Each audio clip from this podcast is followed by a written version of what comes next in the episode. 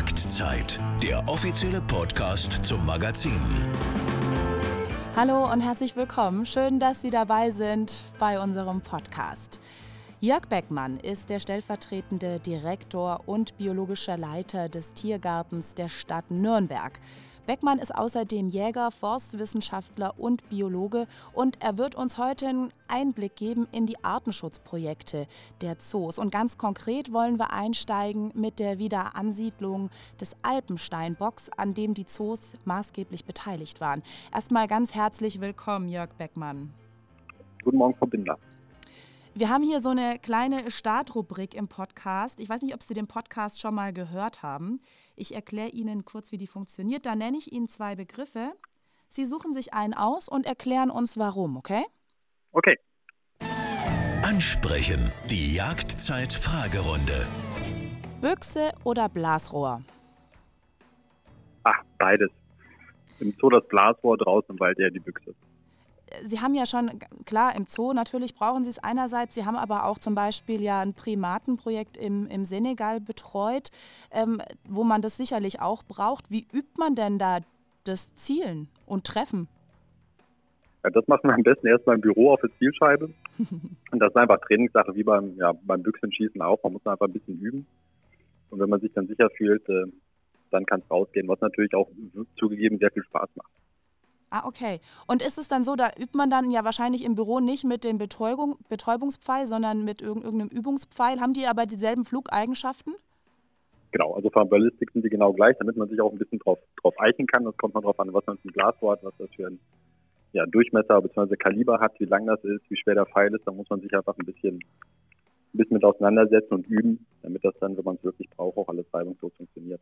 Okay. Und ähm, darf das dann theoretisch jeder, der in seinem Büro ein bisschen äh, geübt hat, äh, dann auch tatsächlich in der Wildnis oder im Zoo anwenden oder gibt es dann irgendeine so Art Zertifikat?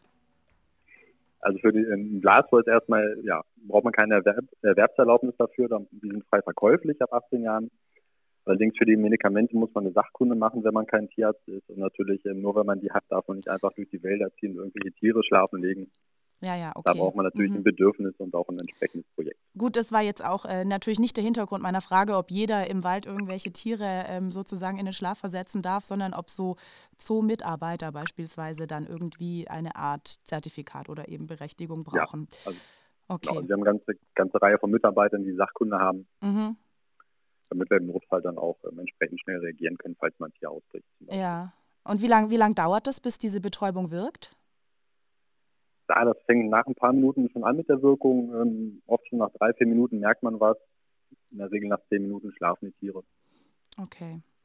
Und äh, die nächste Frage: Schreibtisch oder Wildnis? Ja, um den Schreibtisch komme ich nicht drum rum. Ich bin gerne draußen, ähm, aber natürlich gehört die Schreibtischarbeit auch dazu. Manche Dinge muss man halt drin machen, manche Dinge muss man draußen machen oder darf du draußen machen. Von daher auch da wieder ein bisschen eine Mischkalkulation am Ende des Tages. Wenn man ihren Namen googelt, dann findet man auch ganz viele Bilder von ihnen, wo sie irgendwelche Tiere tragen.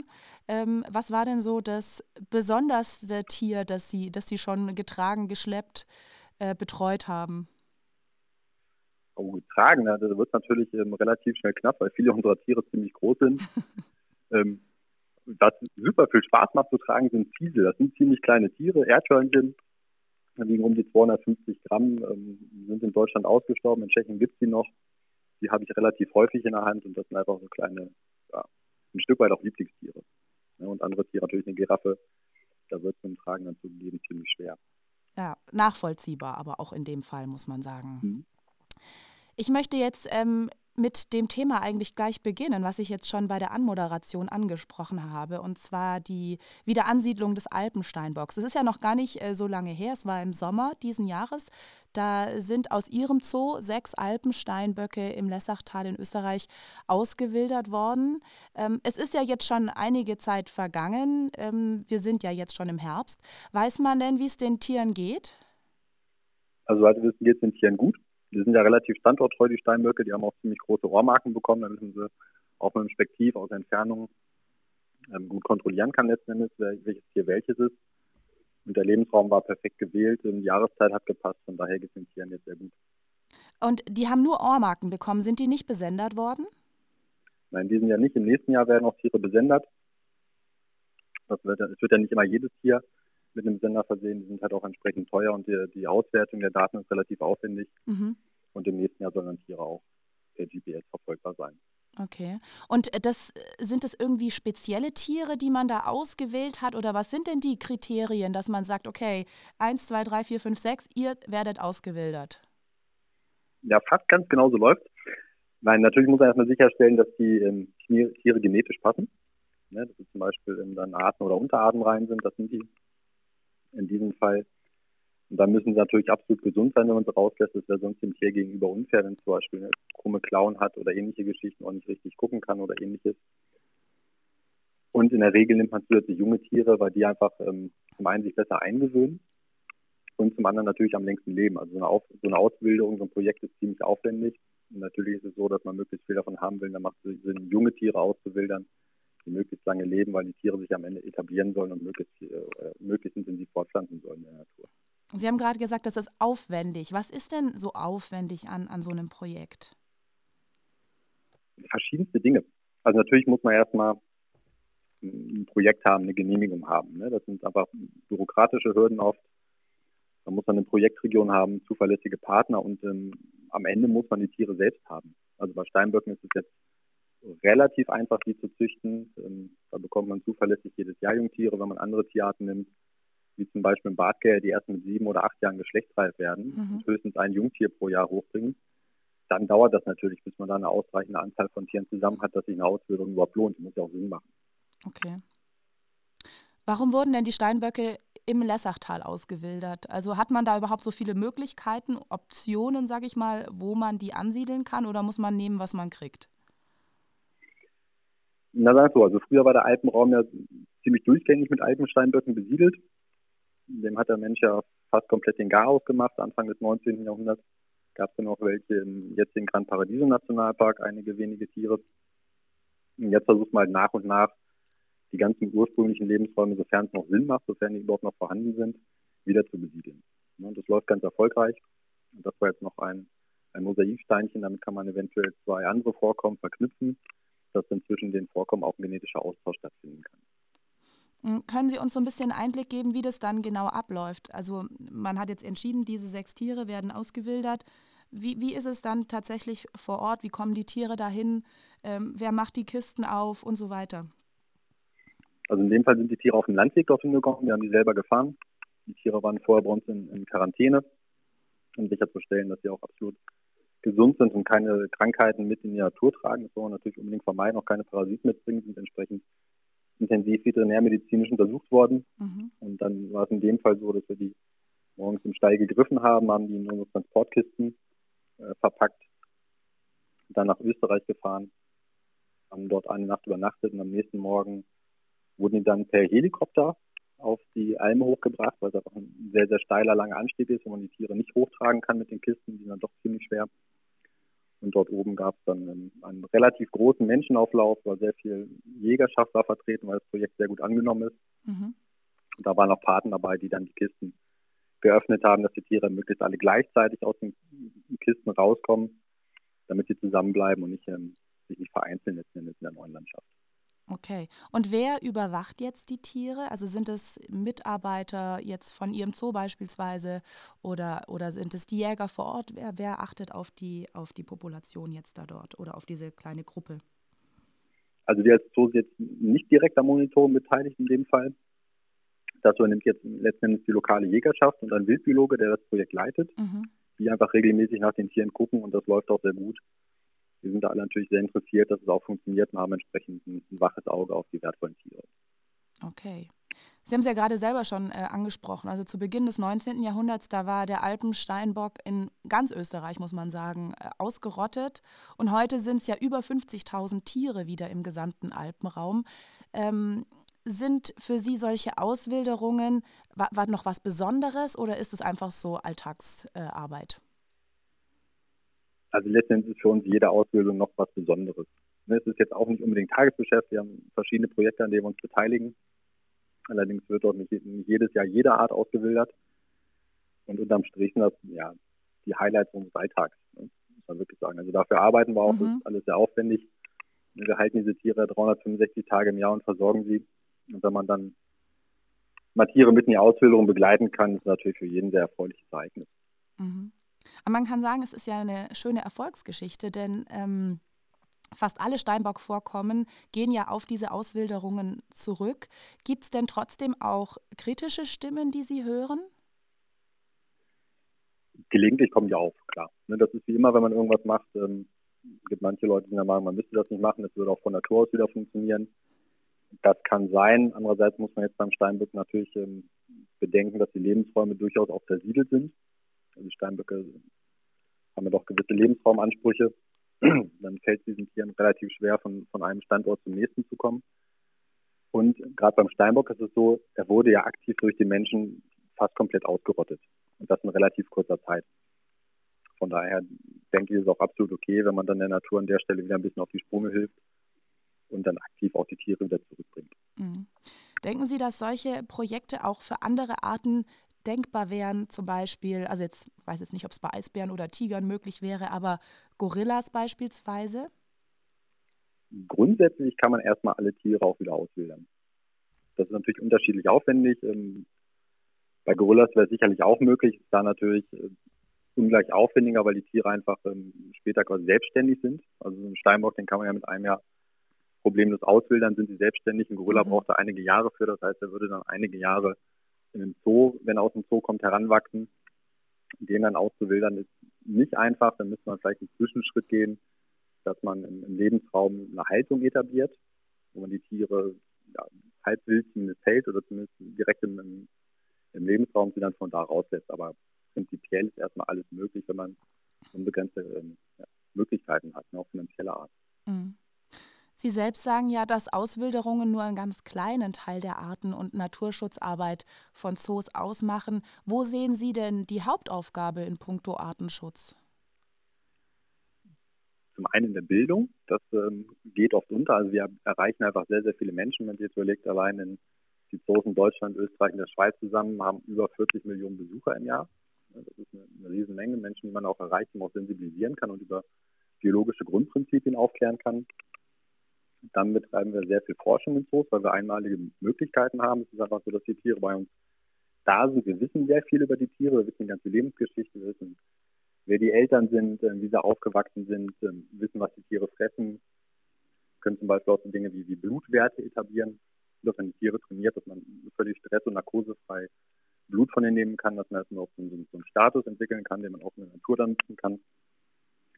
Und dann haben wir natürlich auch diese Erhaltungszuchtprogramme, das sind derzeit im europäischen Raum über 400 Stück, ähm, die von den verschiedenen Zoos koordiniert werden. Und das ist natürlich ähm, unterm Strich schon eine ganze Menge und obendrein geben Zoos noch relativ viel äh, Geld für den In-situ-Artenschutz. Mhm. Und diese Erhaltungszuchtprogramme, ähm, sind, ist, sind es alles Arten, die auch noch wild vorkommen?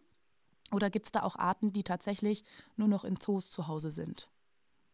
Überwiegend sind Arten, die noch in der Natur vorkommen muss man sagen. Es gibt ähm, ein Beispiel zum Beispiel, das ist der Vietnam-Siegerhirsch. Das ist eine Unterart von Siegerhirsch, der in Indochina ursprünglich vorkommt. Der ist komplett ausgerottet in der Natur. Den gibt es halt nur noch in Zoos. Mhm. bei anderen Arten wie dem Schweizgefährt, das war ja praktisch auch komplett verschwunden. Die sind durch Zoos, ähm, durch Erhaltungszucht erhalten worden am Ende und auch erfolgreich wieder ausgewildert worden. Und das gleiche zum Beispiel mit dem ähm, Pierre-Davids-Fisch. Mhm. Sie selber haben ja Biologie und Forstwissenschaften studiert. Äh, Sie hätten ja viele Möglichkeiten gehabt beruflich. War für Sie denn immer klar, dass Sie gerne in den Zoo möchten, dass Sie für den Zoo arbeiten möchten? Es war nicht von Anfang an klar. Also ich wusste, ich möchte irgendwas mit, mit Natur machen. Habe dann im Forststudium mich schon auf den Bereich Wildbiologie, Forstologie ein bisschen ausgerichtet und Botanik dazu genommen und habe nach dem Studium erstmal als Wildbiologe gearbeitet und habe dann den den Weg in den Zoo gefunden am Ende. Was haben Sie da gemacht als Wildbiologe? Da war ich in zwei Rotwildprojekten tätig, zum einen in Schleswig-Holstein, zum anderen hier in Bayern auf dem Promenungsplatz Grafenwöhr. Mhm. Und da bestand äh, die Hauptaufgabe darin, die, die Rothirsche zu fangen mit einem Narkosegewehr und mit GPS-Halsbändern zu versehen. Okay. Und Sie haben ja auch einen Jagdschein. Gehen Sie selber denn aktiv zur Jagd oder haben Sie zu wenig Zeit? Ich gehe aktiv jagen, nicht so viel wie früher. Also im Studium hatte man mehr Zeit dafür. Ähm, jetzt sieht es ein bisschen anders aus, aber wenn ich die Möglichkeit habe, dann gehe ich nach wie vor gerne raus. Und haben Sie eine Lieblingsjagdart? Nee. Also die haben ja doch fast doch alle ihren Reiz. Natürlich hat der Ansitz, hat spannende Momente, genauso wie Drückjagd, gerade mit vernünftigen Stöberhunden, aber da, ich glaube, geht jedem Jäger so. Ich möchte noch ganz kurz auch über das Manati-Magazin sprechen, das der Tiergarten Nürnberg herausgibt. Das ähm, gibt schon seit 1985. Das ist ein Magazin, das erscheint zweimal jährlich. Und da geht es in jeder Ausgabe wirklich um ähm, ganz grundsätzliche Themen, die da behandelt werden. Also auch Themen, muss man sagen, die Sprengkraft haben. Wer legt denn da die Themen fest, die ins Magazin kommen? Die legen wir letztendlich selber fest. Also sind Themen, die wir uns rauspicken, die uns selber bewegen, über die wir reden müssen, auch auf Themen, wo wir das Bedürfnis haben oder der Meinung sind, die muss man auch gesellschaftlich diskutieren. Und was ist dann so das Feedback, das Sie, das Sie bekommen? Überwiegend wirklich positiv. Okay. Also wenn man die Sachen vernünftig aufarbeitet und erklärt, sind auch kritische äh, Themen wie das Töten von Tieren gesellschaftsfähig. Ne? Das sind mhm. ja biologische Grundprinzipien, die man auch einfach verstehen kann. Ne? Wenn sie vernünftig erklärt sind, dann kommt das auch an.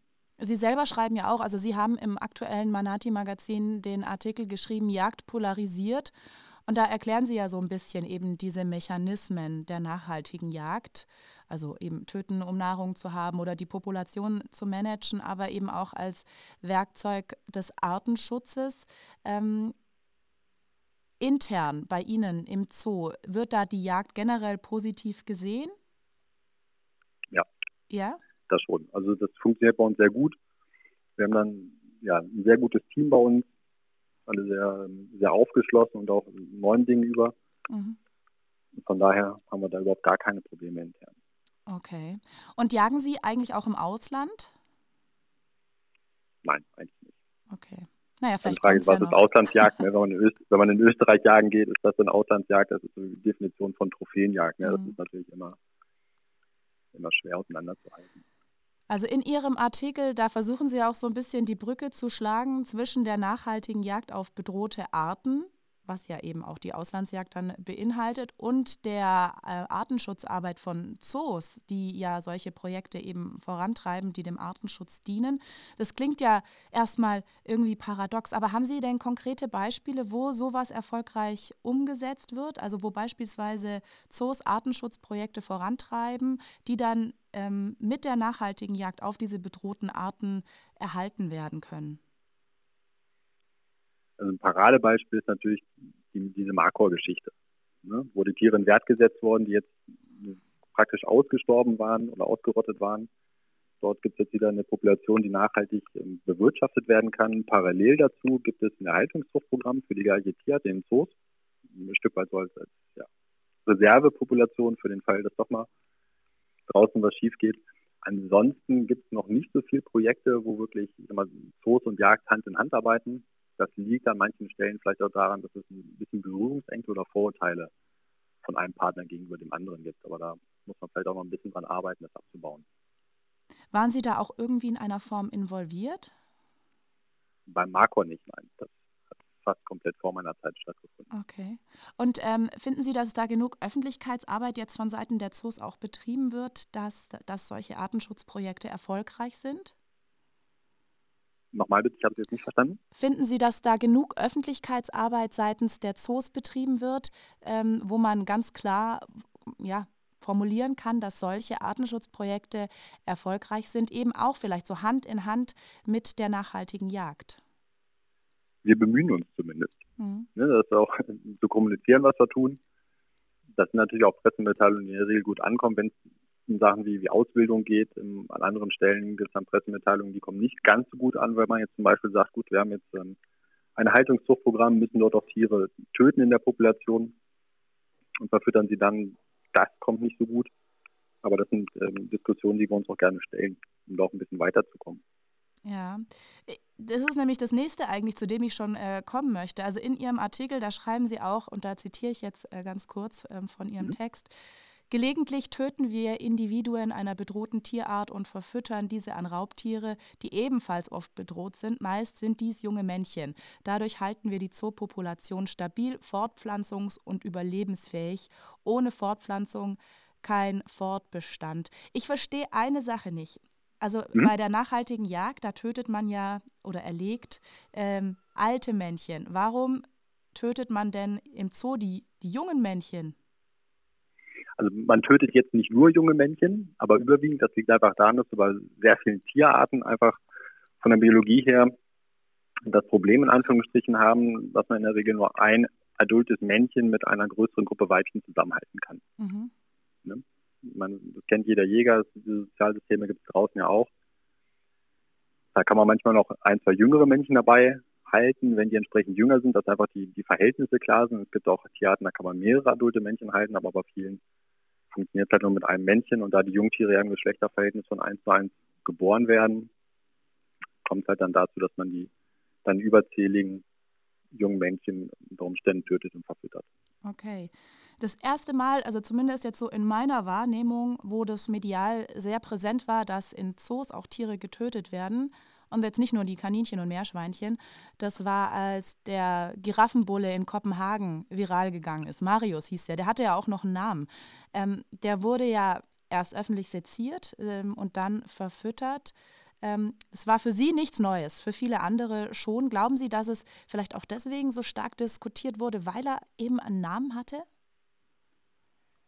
Ja gut, also dass die Tiere Namen kriegen, ist jetzt erstmal nicht ungewöhnlich. Man muss ja auch mit den Tieren arbeiten. Und so Tierpfleger, die tagtäglich mit den Tieren zu tun haben, die brauchen natürlich auch irgendeine Möglichkeit, ähm, mit den Tieren zu kommunizieren, sich untereinander auszutauschen. Das ist natürlich einfacher, wenn ein Tier einen Namen hat, anstatt nur zu sagen, das dritte Männchen. Mhm. Dass das damals ja in den Medien hochgegangen ist, das sind ja so Beobachtungen, das hat man öfter mal, mal zünden Pressemitteilungen, mal zünden sie gar nicht. In dem Fall war es so ein Sommerloch und das wurde aufgegriffen. Und natürlich ist jetzt eine Giraffe auch eher ein Sympathieträger in der Tierwelt, ne, wo wenig Leute daran glauben, dass man die überhaupt ähm, tötet. Ja. Wenn es ein anderes Tier ist, wenn es jetzt meinetwegen ein Wiesent gewesen wäre, hätte es wahrscheinlich keinen Menschen interessiert, muss man ganz ehrlich sagen. Also da ist die Gesellschaft dann auch nicht ganz aufrichtig oder nicht ganz geradlinig. Das merken wir auch, wenn wir nur darüber diskutieren, unter Umständen einen Löwen zu töten. Gibt das eine Riesenwelle, wenn man zwei Wochen später eine Pressemitteilung rausgibt, dass man einen alten Wiesenbullen geschossen hat und verfüttert hat aus den gleichen Gründen, interessiert praktisch keinen Menschen. Ja, es ist so ein bisschen bigott, finde ich. Ne? Es ist äh, komisch, warum die Giraffe irgendwie anders, einen anderen Wert zu haben scheint als jetzt eine Gazelle beispielsweise. Können Sie sich das erklären, warum das so ist? Ist schwer, weil es auch nicht ganz, ähm, ganz stringent ist. Also bei Geparden wird uns wird Zoos ja oft vorgeworfen, die müssen ja viel mehr laufen, die brauchen ein größeres Gehege, Mhm. weil die so unglaublich schnell rennen können. Wenn man den Leuten dann aber erklärt, damit der Gepard so schnell läuft, müssten wir ihm eine lebende Gazelle ins Gehege setzen, die entsprechend schnell vor ihm wegläuft. Ne? Das wäre vielleicht schön für den Gepard, für die Gazelle wäre es nicht so ganz schönes Ende. Ja. Also da, da wird schon, da werden immer Unterschiede gemacht. Ne? Also genau, wenn, wenn Tierhaltung kritisiert wird, dreht es sich meistens um die gleichen Tiergruppen, erstaunlicherweise. Sagt irgendwie nie jemand, das Zebragehege ist zu klein. Das ist dann das Löwengehege ist zu klein, der eigentlich 24 Stunden am Tag eh nur rumliegt und schläft. Da stören sich die Leute dran, am Zebra nicht, ne? die auch riesige Wanderungen unternehmen. Natürlich auch nur um Futter zu suchen. Aber da ist es manchmal ein bisschen schwer, der Diskussion zu folgen. In einem der Artikel im Manati-Magazin, also in der aktuellen Ausgabe, da geht es auch um das Töten invasiver Arten. Also in Australien sind es zum Beispiel Katzen und Rotfüchse, Ziegen auf Galapagos und in Deutschland der Waschbär oder die Nilgans. Haben denn solche Maßnahmen auch Auswirkungen auf Zoos? definitiv. Es gibt ja diese EU-Invasivartenliste ähm, seit einigen Jahren, wo zum Beispiel auch der Waschbär drauf ist. Und äh, der Mundjak ist auch drauf, der in England ja ausgewildert oder ausgesetzt wurde, wahrscheinlich damals eher auf jagdlichen Zwecken. Und das sind beides Tierarten, die in Zoos nicht mehr gehalten und gezüchtet werden dürfen. Mhm. Ja, das heißt, letzten Endes wird unser Tierbestand dann auch von außen beeinflusst, was in dem Fall jetzt nicht so fürchterlich wehtut. Allerdings ist es so, dass diese Liste praktisch offen ist. Also jeder kann eine Tierart vorschlagen, letzten Endes, der in Europa lebt. Ähm, und diese Einteilung, ja, ist manchmal nicht ganz leicht nachvollziehbar, warum eine Tierart darauf auftaucht, eine andere Tierart nicht. Halten Sie es für richtig generell oder, oder sehen Sie diese Liste schon kritisch? Also grundsätzlich, wenn man es global betrachtet, ähm, stellen invasive Arten schon ein, ein Riesenproblem auch für die Biodiversität dar. Also wenn man sich das anschaut, gibt es ja genug Beispiele. Sie haben gerade Australien erwähnt, wenn man sich das anschaut. Ähm, da muss man schon aufpassen. natürlich wird man das auch nie alles in, in den Griff kriegen. Also durch den globalen Handel, globalen Verkehr haben wir ständig Verschleppung von Tierarten. Das kennen wir, deswegen sind ja invasive Arten oder ähm, besser Neozonen müssen nach 1492 zu uns gekommen sein nach Europa, um so zu zählen. Das sieht man einfach, wie, wie lange das ganze System schon, schon arbeitet. Und natürlich, wenn jetzt zum Beispiel Großbritannien noch waschbärenfrei ist, tun die gut daran, dafür zu sorgen, dass bei denen keine Waschbären rauskommen. Ja. Und bei anderen Arten spielt es wahrscheinlich kaum eine Rolle. Aber gibt es dann so eine Art Bestandsschutz? Also wenn Sie jetzt noch irgendwie Waschbären halten würden, dann dürften Sie die quasi einfach noch behalten, bis sie dann eines natürlichen Todes sterben. Genau, also wenn wir noch Waschbären hätten, dann dürften wir die Individuen halten, ähm, müssten nur sicherstellen, dass sie sich nicht fortpflanzen und sicherstellen, dass sie nicht abhauen, was wir natürlich eh bei allen Tieren versuchen. Liegt auch in unserem eigenen Interesse. Und dann würde die Haltung irgendwann auslaufen. Okay. Ähm, wir hatten im Vorgespräch davon gesprochen, dass ähm, Sika und Dammwild ja asiatische Arten sind, ähm, aber zum Beispiel der Sika-Hirsch mit auf dieser Liste auch drauf stand. Was, was ist denn die Folge für die Artenvielfalt, wenn der Sika-Hirsch auf so einer Liste landet? Ja, das Problem in dem Fall ist, wenn einfach der Siegerhirsch als Art auftaucht, ähm, wird nach den Unterarten nicht mehr differenziert. So, das heißt, steht der Siegerhirsch drauf, dürften wir keine Siegerhirsche mehr, mehr halten ähm, und züchten. Mhm. In dem Fall wäre es aber so, dass der von erwähnte Vietnam-Siegerhirsch mit darunter fallen würde, der aber in der Natur schon ausgestorben ist. Und da haben sich zum Glück die Kollegen gerade in, in Tschechien stark gemacht, dass das geändert wird, dass es dort eine Ausnahme gibt, dass man diese Unterart weiter halten darf. Ja, das liegt natürlich daran, dass es ja unendlich viele Arten gibt und, und noch viel mehr Unterarten. Und das kann man auch als Gesetzgeber nicht immer alles detailliert vorhalten. Das sieht man auch bei der roten Liste von der IUCN, was ja wirklich ein, ein Mammutprojekt ist, ähm, was extrem aufwendig ist, sehr viel kostet. Dort wird ja in der Regel auch nicht nach Unterarten differenziert. Dass diese Liste nur Arten behandelt, keine Unterarten, das ist ja schon ein bisschen kurz gedacht, finde ich. Manchmal schon. Ne, wie jetzt beim Vietnamsiegerhirsch das liegt dann darauf, dass man vielleicht auch als Gesetzgeber das nicht immer alles auf dem Schirm hat. Manchmal vielleicht auch, weil man beratungsresistent ist und nicht die Leute fragt, äh, die sich damit auskennen. Aber wie gesagt, es ist einfach eine unglaubliche Fülle von Informationen, die dort verarbeitet werden müssen. Und dann kann es halt auch mal passieren, dass sowas durchrutscht. Umso besser in dem Fall, ähm, dass es rechtzeitig aufgefallen ist und dass man das noch ändern könnte. Ist aber, finde ich, lustig, was Sie gerade gesagt haben, dass, ähm, dass man da nicht die Leute fragt, die sich damit auskennen. Also ich meine, ich hätte mir jetzt vorgestellt, dass bei so einer wichtigen Sache wie der roten Liste beispielsweise da schon so eine, sag ich mal, kompetente Taskforce im Hintergrund steht, die ähm, daran arbeitet. Ist das gar nicht so? Doch, bei der roten Liste schon. Also das muss man wirklich sagen, dort sitzen ja nur Experten, die wirklich auch Spezialisten für die einzelnen Tierarten sind. Da steht ja auch bei jeder Kategorie oder Einstufung drin, wer mhm. das gemacht hat. Mhm. Allerdings bei den EU-Invasivartenliste, da hat man dann schon das Gefühl, dass dort nicht nur Leute sitzen, die sich intensiv damit auskennen und beschäftigt haben. Alles klar. Gut, dann ganz herzlichen Dank, Herr Beckmann, dass Sie sich ein bisschen Zeit genommen haben heute. Gerne. Und bei Ihnen, da möchte ich mich auch äh, bedanken fürs Zuhören. Und wenn Sie eine Idee haben, wen wir mal einladen könnten in den Podcast, dann schreiben Sie mir doch eine E-Mail an podcast.gtoutdoors.de. Passen Sie auf sich auf, machen Sie es gut. Bis zum nächsten Mal. Ciao. Das war Jagdzeit, der offizielle Podcast zum Magazin. Jeden zweiten und letzten Mittwoch im Monat auf allen gängigen Plattformen und bei Instagram.